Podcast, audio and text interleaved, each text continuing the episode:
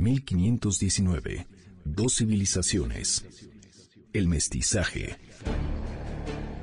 Hace 500 años que Hernán Cortés y Moctezuma se vieron cara a cara por primera vez. Dos mundos, dos civilizaciones de frente. Año 1519. El camino del mestizaje. De las fascinaciones que tuvo el imperio de Moctezuma II fue su zoológico Ototocali.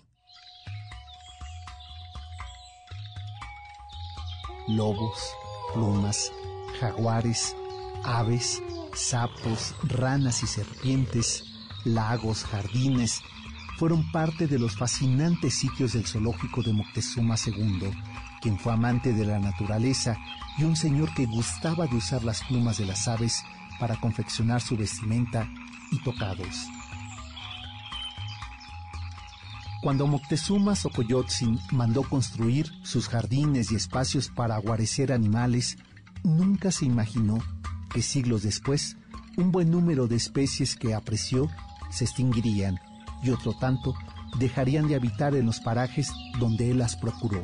Cercanos a sus casas y alrededor de la zona poniente de la capital mexica, Moctezuma II ubicó los sitios para el desarrollo, cuidado y admiración de animales, plantas y estanques donde convivía la vida natural con la mitología. Eran cuatro las casas del zoológico de Moctezuma II, la casa de las aves, de las bestias, la casa de las flores y de los semidioses. Los animales exóticos que formaban parte de las colecciones de Moctezuma II, dos casas especiales eran para ellos. En una, destinada a las aves. Había cámaras y corredores que daban a una huerta en la que había diez estanques, unos de agua dulce para los peces de río y otros de agua salada para los de mar. Alrededor había cientos de aves que eran vigiladas con especial cuidado. A cada especie se le suministraba el mismo pasto en que se mantenía en su tiempo de libertad.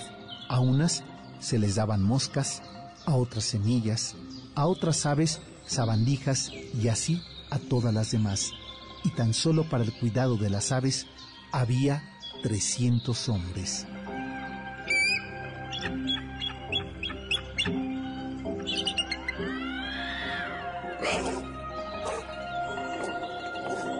La otra casa estaba dividida en varias secciones.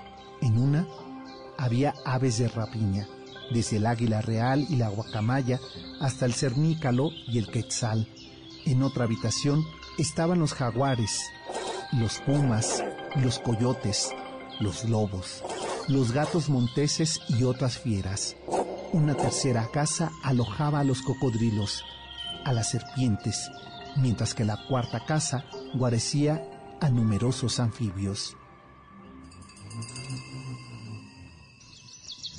También se congregaban en este espacio a hombres y mujeres con deformidades, quienes de esta manera tenían lo suficiente para vivir y además lo hacían en un lugar hermoso lejos de las burlas a las que podían ser sometidos en las calles.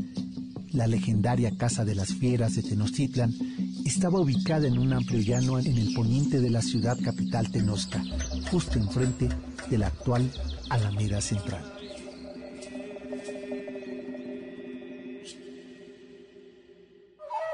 1519. Dos civilizaciones. El mestizaje.